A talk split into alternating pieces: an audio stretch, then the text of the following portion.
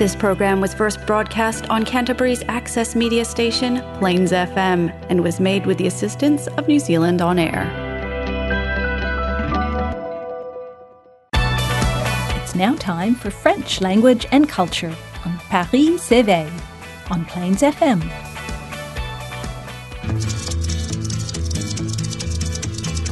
Je suis le dauphin de la place Dauphine et la place Blanche à mauvaise mine.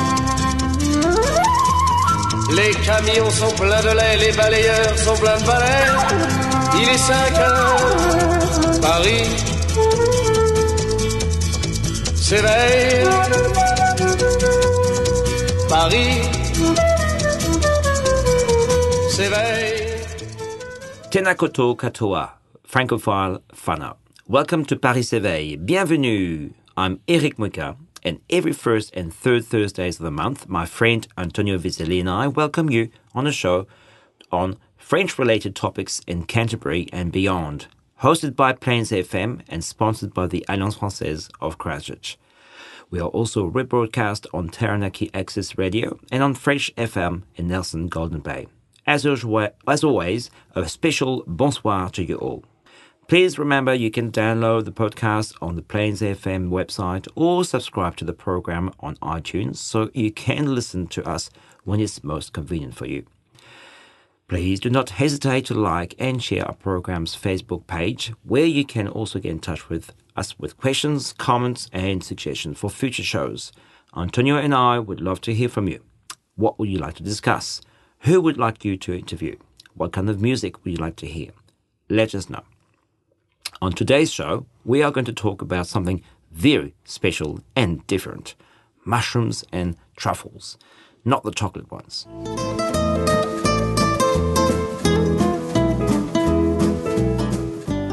Avant de commencer, un petit rappel des activités, des activités de l'Alliance française, bien sûr, mais aussi de l'Université de Canterbury. Parce que, en effet, ce vendredi-là, le 7 mai, à 6 heures, la French Talk, qui est le groupe d'étudiants du tertiaire, donc de la, fac de Canterbury, présente un documentaire avec une petite table ronde à la suite sur le retour d'Ataï. Un document fascinant sur les restes du guerrier euh, Ataï, un Kanak d'originaire de euh, la foi qui dont la tête avait été coupée et égarée dans les locaux, dans les musées donc euh, de Paris, et qui n'a été retourné dans sa tribu que euh, plus de 110 ans plus tard. Donc c'est un, documentaire que nos étudiants ont décidé de montrer pour euh, montrer un petit peu sur la Calédonie, mais aussi sur des questions beaucoup plus euh, profondes que le simple aspect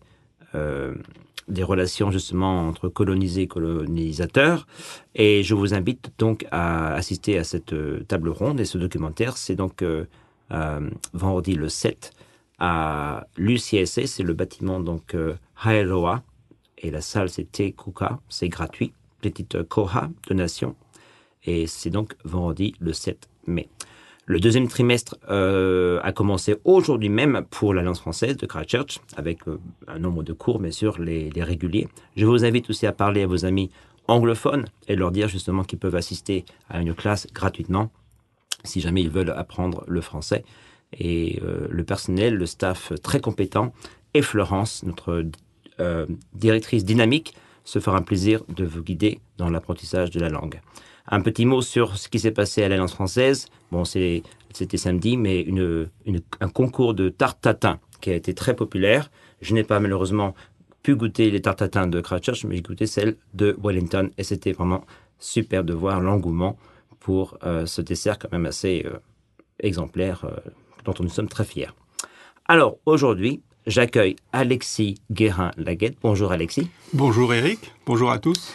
Alors euh, oui, je, je t'annonçais comme euh, c'est quand même quelque chose. On n'a pas l'occasion de parler avec un spécialiste euh, en champignons, mais pas seulement ça. Tu vas nous dire beaucoup de choses. Alors, je t'annonce simplement en disant que bon, tu as un, un doctorat, donc alors, on parlait de ça, Lectari- Lectarius deliciosi. Yes. Faut le dire en, faut le dire en latin. Lactarius deliciosus. Oui. Deliciosus, pardon. Oui. Et euh, donc, euh, ben, parle-nous un petit peu donc de toi, de ta formation. Ok, avec plaisir, Eric. Et merci pour votre invitation. C'est euh, bah, ma formation, en fait, c'est je suis ingénieur agronome, mais au cours de mes études, j'ai découvert la symbiose mycorhizienne. Je ne sais pas si nos auditeurs connaissent les mycorhizes. C'est un nom qui semble barbare. Ça vient du grec. Myco, c'est champignon. Oui. Rhiz, c'est racine. Donc mycorhize, ça veut dire champignon-racine. Et ce qu'on ne sait pas, c'est que 90% des plantes, même quand vous allez sur un terrain de foot, l'herbe du terrain de foot, ou la vigne dans les vignobles français, ou les arbres dans les forêts françaises, tous vivent en association avec des champignons du sol qui colonisent les racines des plantes. Et c'est une symbiose universelle qui est, qui est extraordinaire, parce qu'en fait, c'est un, c'est une, une aide mutuelle. Les champignons sont faits de filaments très fins. Vous savez peut-être qu'un champignon, en fait, quand on voit un champignon en forêt, c'est un fruit, ou même une truffe, c'est un fruit. Ouais. Le vrai champignon, il est invisible à l'œil nu, il faut un microscope pour le voir, c'est un réseau de filaments très fins. Et ce qu'on appelle un mycélium.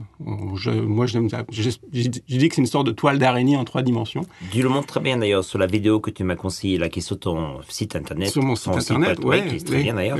Euh, la vidéo est superbement bien expliquée. Quand on voit justement, tu vois ton petit dessin, mais Oui, je- voilà. on voit justement, et tu parles de, au niveau de l'évolution, comment ça a été l'entraide. J'ai vraiment aimé ce passage-là. Exactement, parce que les, vous savez que c'est fascinant. On pense que la vie est née dans le milieu marin, et l'eau est essentielle à la vie. Et quand euh, quand la vie a essayé de se développer hors de l'eau, euh, la conquête du milieu terrestre posait un gros problème, c'était la gestion de l'eau. Comment allons arriver à, arrivons à vivre sans eau?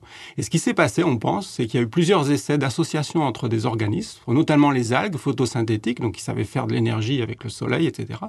Mais ils n'arrivaient pas à vivre sans eau. Ah oui. Et en s'associant avec des champignons, qui eux étaient très fins et très doués pour en fait coloniser le substrat, même, même les champignons peuvent dégrader les roches. En fait, c'est les champignons fond du sol. Et, et ils sont capables de s'immiscer dans les, trous les plus petits. Donc ils sont capables d'absorber de l'eau et des sels minéraux. Et c'est ça qui donne aux plantes. Et c'est ce qui a permis la, enfin, on pense, c'est ce qui a permis la colonisation du milieu terrestre. Alors au cours de millions d'années. hein. C'est une hypothèse ou c'est... C'est plus qu'une hypothèse, puisqu'on a trouvé des fossiles de mycorhizes, euh, de champignons mycorhizes, qui ont 400 millions d'années. Waouh. Donc voilà, c'est extraordinaire.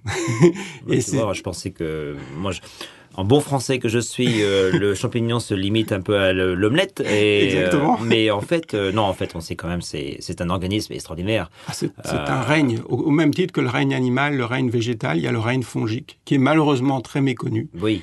et qui Il n'a pas non plus euh, une bonne réputation, peut-être. Le mot fungi, en fait. euh, Ouais, en fait, c'est extraordinaire parce qu'il a, il a des très grandes réputations, comme la truffe noire Oui, du Périgord, oui, ça, la oui, truffe d'Italie, la, les- la manite des Césars. C'est des champignons euh, extraordinaires. Mais de l'autre côté, oui, il a aussi une mauvaise réputation. Enfin, il nous a quand même sauvés avec la pénicilline. Hein.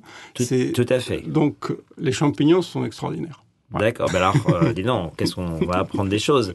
Euh, revenir un petit peu à ton Oui. cursus. Alors, tu as, tu es diplômé donc de Montpellier. Voilà, de l'INRA à Montpellier, L'INRA. Université de Montpellier en association, oui. Et tu as quand même bien bourlingué. Tu as, tu as bien voyagé. Alors, euh, Oui, grâce aux champignons. grâce aux champignons. C'est comme quoi euh, Eh les oui. champignons peuvent amener à Ben tout. oui, parce que de ma génération, quand on faisait une thèse et qu'on devenait chercheur en France, il y avait quasiment aucun poste.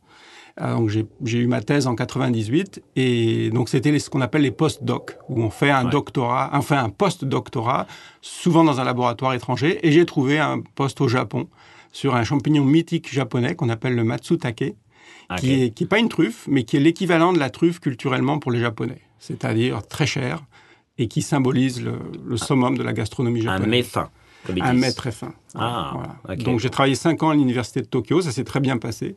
Mais malheureusement, bon, c'était sur fond euh, à durée déterminée, et on, en a, on les a épuisés. Voilà, et donc j'ai fait un petit tour au Canada, en- toujours en suivant ma passion, mais là c'était plus pour les mycorhizes, pour les forêts. Et, mais je suis resté que six mois parce que j'ai vite été appelé à candidater sur un poste en Nouvelle-Zélande dans une équipe prestigieuse qui cultivait la truffe et les champignons. Et j'ai eu la chance d'être retenu. Très bien. Alors, regarde ça pour la deuxième partie, parce que c'est très intéressant. et ça nous amène justement à ta présence en Nouvelle-Zélande. Oui. On va se quitter, une petite pause musicale avec euh, Brassens. Voilà, les copains d'abord. Ah, c'est une chanson, je pense qu'Antonio en sera ravi, c'est une de ses chansons préférées. Alors, euh, on se quitte avec Georges et on revient pour parler de plus de champignons en Nouvelle-Zélande. Merci, Alexis. Avec plaisir.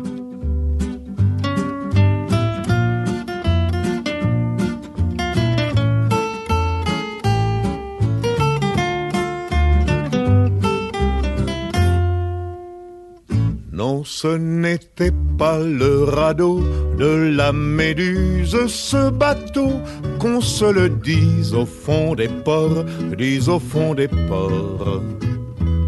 Il naviguait en père peinard sur la grand-mare des canards et s'appelait les copains d'abord, les copains d'abord. Ces fluctuates nec mergiture, c'était pas de la littérature, n'en déplaise aux jeteurs de sorts, aux jeteurs de sorts.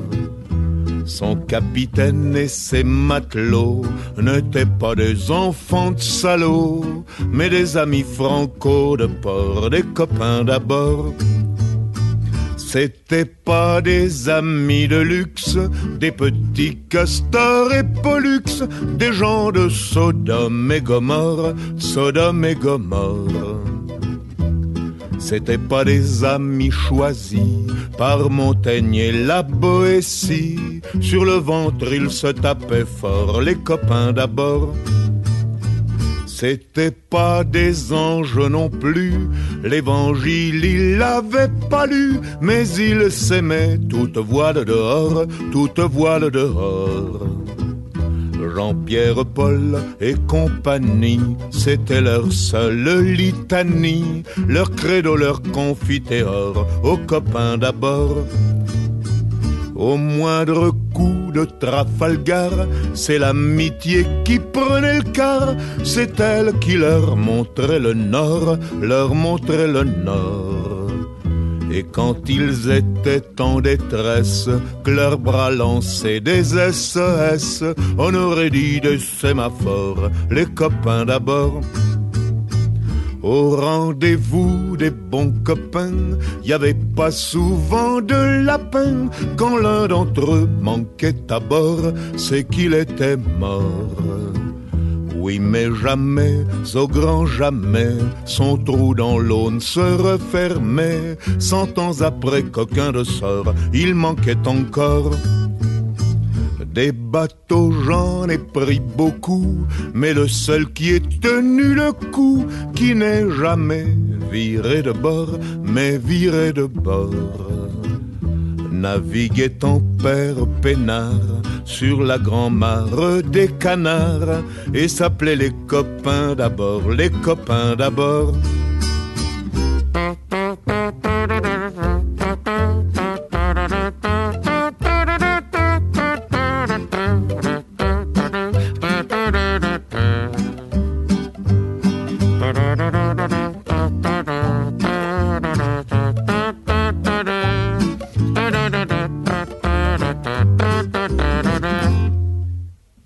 Des bateaux, j'en ai pris beaucoup, mais le seul qui ait tenu le coup, qui n'est jamais viré de bord, mais viré de bord. Naviguait en père peinard sur la grand-mare des canards et s'appelait les copains d'abord, les copains d'abord. Ok, alors quelle belle petite page musicale avec euh, notre ami Georges qui, ne, je suis sûr, euh, se plairait à délecter une belle omelette aux champignons lui aussi, Oh bon oui. vivant qu'il était. Je ne sais pas s'il s'y connaissait euh, autant que toi en champignons. D'ailleurs, je ne sais pas s'il y a beaucoup de gens euh, qui s'y connaissent autant que toi. Alors, tu disais qu'en Nouvelle-Zélande, il y a un engouement et tu es venu justement pour travailler sur un projet. Oui, et euh, la Nouvelle-Zélande, je suis, je suis pas kiwi, mais peut-être je le deviendrai un jour, et je serai très fier. Mais je, je rends hommage à mes amis kiwis, mes concitoyens presque kiwis. La, la, je ne sais pas si vous savez, mais la truffe noire du Périgord a été cultivée pour la première fois dans l'hémisphère sud en Nouvelle-Zélande, à, À Gisborne, ouais, en j'ai vu dans ton- 93. dans en ton- 93. ouais. Et la, et la Nouvelle-Zélande était seulement deuxième après les États-Unis à faire cet exploit de cultiver la truffe noire en dehors de l'Europe. Donc c'était vraiment euh, quelque chose d'extraordinaire. Mais un exploit en, en lui-même, c'est pas parce que tout pousse vite en Nouvelle-Zélande. Donc euh, Oui, mais la, en fait, la, la culture de la truffe est très jeune. Elle a 44 ans, d'un point de vue scientifique. C'est-à-dire. On a cultivé la truffe de façon empirique en France. C'est-à-dire que les gens plantaient des glands de chêne ou retransplantaient des chênes sous des chênes truffiers et arrivaient à recréer Ouais. des truffières. Mais c'était pas, ça marchait pas à tous les coups. On savait pas pourquoi pas. Et quand la symbiose mycorhizienne dont j'ai parlé au début est devenu un champ scientifique. Les chercheurs, notamment un chercheur qui s'appelle Gérard Chevalier à l'INRA à Clermont-Ferrand, avec des collègues italiens, ont mis au point les premiers des méthodes pour inoculer la truffe à des jeunes plants de chêne, etc. Et ils ont démontré qu'ils pouvaient réassocier la truffe aux racines. On, parle de synthèse mycorhizienne, de mycorhisation. Oui, justement, cette greffe, c'est voilà. réseau. euh, C'est une. euh, J'aime bien dire qu'on fait des mariages en fait. C'est un mariage, mais en conditions contrôlées. C'est-à-dire qu'on mycorhize le jeune plant de chêne avec le mycélium de la truffe et on obtient des mycorhizes. Et, un, et ce sont des arbres qui peuvent coûter cher. En Nouvelle-Zélande, un arbre truffier, ça coûte 50-60 dollars parce que ça coûte cher de le produire. Et, et quand on plante cet arbre dans des conditions idéales, des truffes vont être produites. Et après, il faut attendre Il 20 faut, ans. alors, normalement, pour la truffe noire, on parle de entre 5 et 9 ans. Ah, voilà. Euh, J'ai un ami qui a attendu 18 ans, qui est un des meilleurs producteurs maintenant, qui est à côté de Christchurch, mais ça, c'est exceptionnel. D'habitude, c'est entre voilà, 5 et 9 ans. Mais le côté exceptionnel de la Nouvelle-Zélande, c'est que les gens pensaient que c'était un pari perdu d'avance parce qu'il y a très peu de sol calcaire en Nouvelle-Zélande. Il y a besoin de sol calcaire. il y a besoin, pour la truffe noire, il y a besoin d'un pH 8. Il y a besoin d'un sol Ah. avec beaucoup de calcaire actif. Et, et ce qui s'est passé, c'est que donc le- la personne qui m'a recruté, le docteur Ian Hall, a, a eu cette vision de se dire, mais pourquoi pas apporter du calcaire dans des sols non calcaires, jusqu'à obtenir un pH euh, raisonnable, et produire de la truffe. Et beaucoup de gens l'ont pris pour un fou, notamment en Europe, où il y a tellement de sols calcaires que de toute façon la question ne se pose pas. Mais en fait, Yann Roll a démontré que c'était possible. Et depuis, c'est devenu euh, la base du succès australien, par exemple. Je ne sais pas si nos auditeurs savent, mais l'Australie, la partie ouest de l'Australie, vers Perth, est un des, des- le plus grand producteur de truffes euh, de l'hémisphère sud maintenant, bien qu'ils aient démarré dix ans après la Nouvelle-Zélande. Ah. Ils ont investi plus. Alors, la bonne nouvelle pour la Nouvelle-Zélande, c'est que ça y est, ça décolle. Maintenant, on a été pendant très longtemps avec une production très faible, parce que pas assez d'investissement, des erreurs ont été faites sur la qualité des plants. Mais maintenant, je pense qu'on arrive vers les 2 à 3 tonnes de truffes produites en Nouvelle-Zélande. Donc, c'est... par les sports, j'imagine. Bah, Alors, pas encore, parce que oui, c'est le but. Et c'est le sujet numéro un dans l'association des trufficulteurs. Euh, Ils sont en train d'y travailler sérieusement. Oui, c'est ça. Ce sera l'export. Pour l'instant, c'est surtout le marché domestique. Ah, d'accord. Mais alors, c'est vrai que nos amis néo-zélandais ne connaissaient pas bien les truffes ou les champignons forestiers comparés aux cultures européennes. Hmm. Mais il y a un engouement réel et une curiosité extraordinaire. Et moi, qui suis en interaction avec des, des trufficulteurs depuis 17 ans maintenant, je peux vous dire qu'il y a un potentiel de, de croissance énorme. Et en Australie, dans le grand public, est-ce que c'est devenu une chose populaire Oui, ou- il y a des festivals maintenant sur la truffe. Ouais, ouais, mais à Melbourne, etc. Vous pouvez en, en hiver, donc si vous allez en juillet en Australie, vous verrez des festivals sur la truffe. Il y a même du lactaire en Australie qui lui est arrivé accidentellement en Du Australie. lactaire. Du lactaire délicieux dont on Ah, parlait oui. au début. Donc Voilà. ça, c'est ce fameux champignon, Voilà. Un des champignons sur lesquels tu as fait ta... sur lequel j'ai fait ma thèse, qui euh, qui est présent, qui est arrivé accidentellement en, en Australie. Alors qu'au Accidentellement. Oui, c'est-à-dire à travers, vous savez, les colons ont apporté des, des arbres d'Europe Ah et des pins, et en faisant ça, ils ont des fois amené des champignons avec les racines des arbres. Alors c'est arrivé accidentellement pour le délicieux en Australie, mais pas pour la Nouvelle-Zélande. La Nouvelle-Zélande, ce sont les chercheurs qui Ouais. l'ont introduit.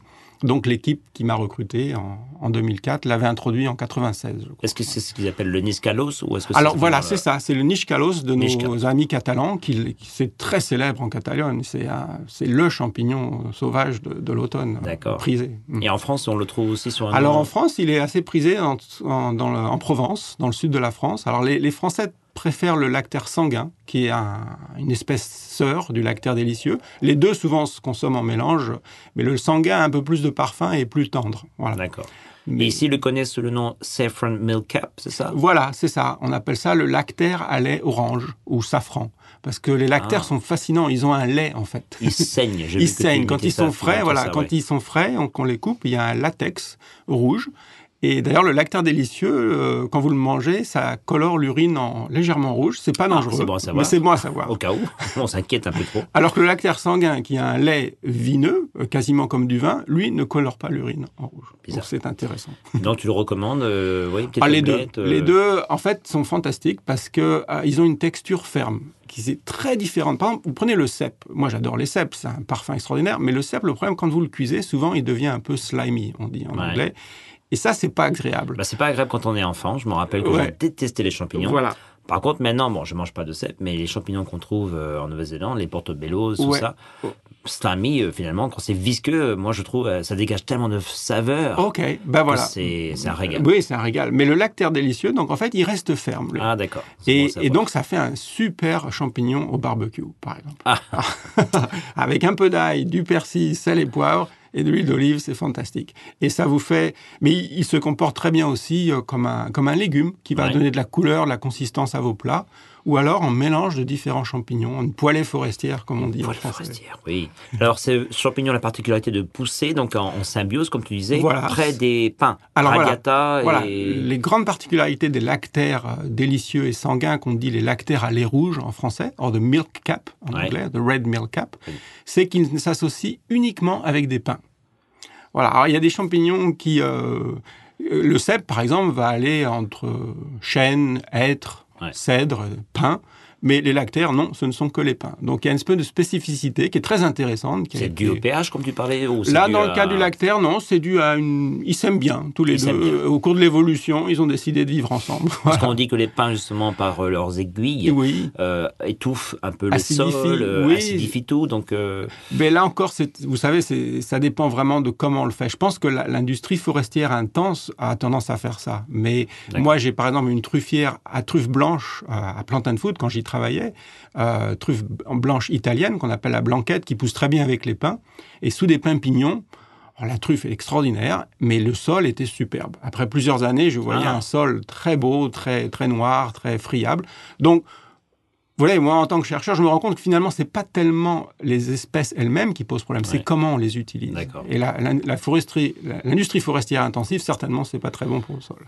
Comme tout le reste d'ailleurs. Comme tout le reste. L'intensification, Voilà, tout à fait. voilà. Ah ben dis donc, c'est... Comme je disais tout à l'heure euh, pendant la pause, on devrait faire quelques petites émissions régulières. Euh, D'ailleurs, on, euh, on peut très bien faire quelque chose de plus spécifique. J'espère que nos auditeurs vont euh, manifester, peut-être poser des questions sur Facebook. En tout cas, je ne manquerai pas de mettre euh, toutes tes coordonnées Ah, sur Facebook Avec et plaisir. Envoyer, si vous avez des questions, tout le monde... euh, Je peux dire juste un dernier mot. Il y aura un festival, enfin, il y a un festival sur la truffe à Canterbury, à Christchurch, qui est tout le mois de juillet. Donc, j'invite nos auditeurs à consulter, euh, à taper euh, Canterbury Truffle Festival, ou sinon à, à me contacter s'ils ont de problème. À, sur ton site voilà, internet Voilà. que tu veux citer. euh, Mycotree, Mycotree. voilà, .co.nz. Voilà. Super. Merci beaucoup, Merci Alexis. à vous, Eric. Ouais. Et euh, bon, on se quitte euh, et on se reverra une prochaine fois. Mais sûrement aussi pour toi avec Alexis, j'aurais hâte de- d'avoir Antonio en ma présence parce que je suis sûr qu'il est très grand gourmand lui aussi. Gourmet, pardon. Mais Ouais, et gourmand, aussi. aussi, ça ne fâche rien. Ça va de, de pair. Et on aura encore plein d'autres questions à toi. Merci beaucoup, Alexis. Merci tout le monde. Au revoir. Au revoir. Il était 5 heures du matin, on avançait dans les marais, couverts de brume. J'avais mon fusil dans les mains, un passereau prenait au loin de l'altitude. Les chiens pressés marchaient devant dans les roseaux. Par-dessus les temps, soudain j'ai vu passer les oies sauvages. Elles s'en allaient la Méditerranée. Un vol de perdreaux par-dessus les champs